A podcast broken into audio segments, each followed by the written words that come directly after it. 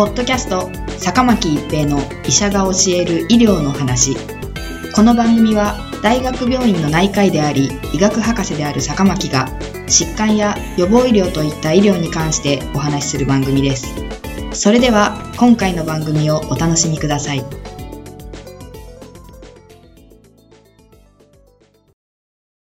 皆さんこんにちは、坂巻一平です。ポッドキャスト、坂巻一平の医者が教える医療の話。今回はマラリアです。マラリアは熱帯から亜熱帯に広く分布する原虫感染症で、高熱や頭痛、吐き気などの症状があります。重症のものではノーマラリアによる意識障害や腎不全などを起こし、死亡することもある疾患です。2013年のデータでは、全世界で年間1.98億人が感染し、このうち58.4万人が死亡しています。病原体はマラリア原虫でハマダラカによって媒介されます。マラリアには3日熱マラリア、4日熱マラリア、卵系マラリア、熱帯熱マラリアがあります。マラリアを発症すると40度近くの高熱を認めますが、3日熱マラリアの場合48時間おきに、4日熱マラリアの場合72時間おきに、繰り返し激しい高熱を認めます。これが3日熱、4日熱と呼ばれるゆえんです。卵系マラリアは3日熱マラリアとほぼ同じで50時間おきに発熱します。熱帯熱マラリアの場合には周期性は薄いとされています。診断は血液を義務座染色という染色法で染め、赤血球内にマラリア原虫を見ることでします。健康保険では認められていませんが、迅速キットでマラリアの抗原や抗体を検出することもできます。マラリアは予防可能、治療可能な病気です。アフリカ、東南アジア、インドなどマラリア流行地域に旅行する場合には予防内服をすることができます。予防内服には3種類があります。もしもマラリア流行地域に2週間滞在予定だとします。メファキンというお薬の場合、渡航の1から2週間前に1錠服用を開始し、1週間に1錠内服、計8錠内服します。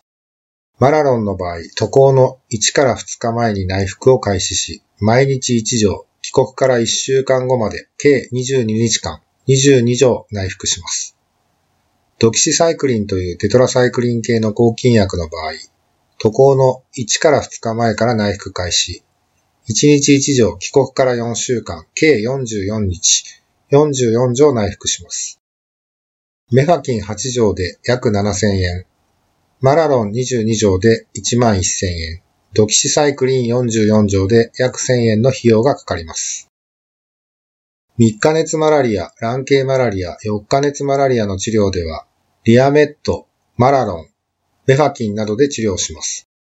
3日熱マラリア、卵系マラリアでは再発予防にプリマキンを内服します。プリマキンは他の抗マラリア剤による治療の後、幹細胞中に残存する休眠原虫を駆除する根治治療薬です。熱帯熱マラリアは重症化の可能性が高く、早急な治療開始が必要です。キニーネという注射薬が必要ですが、日本においては未承認で、熱帯病治療薬研究班で研究として使用できる医療機関が全国に31施設あり、これら医療機関での治療が必要です。日本国内のマラリアの発症は年間約100例あり、熱帯熱マラリアでは死亡例も認めています。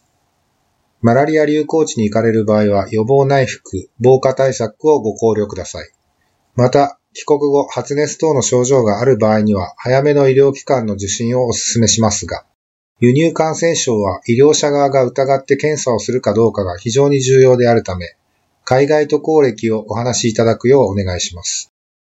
ポッドキャスト、坂巻一平の医者が教える医療の話。今回はマラリアでした。ありがとうございました。ポッドキャスト坂巻一平の医者が教える医療の話今回の番組はいかがでしたか？次回の番組もお楽しみに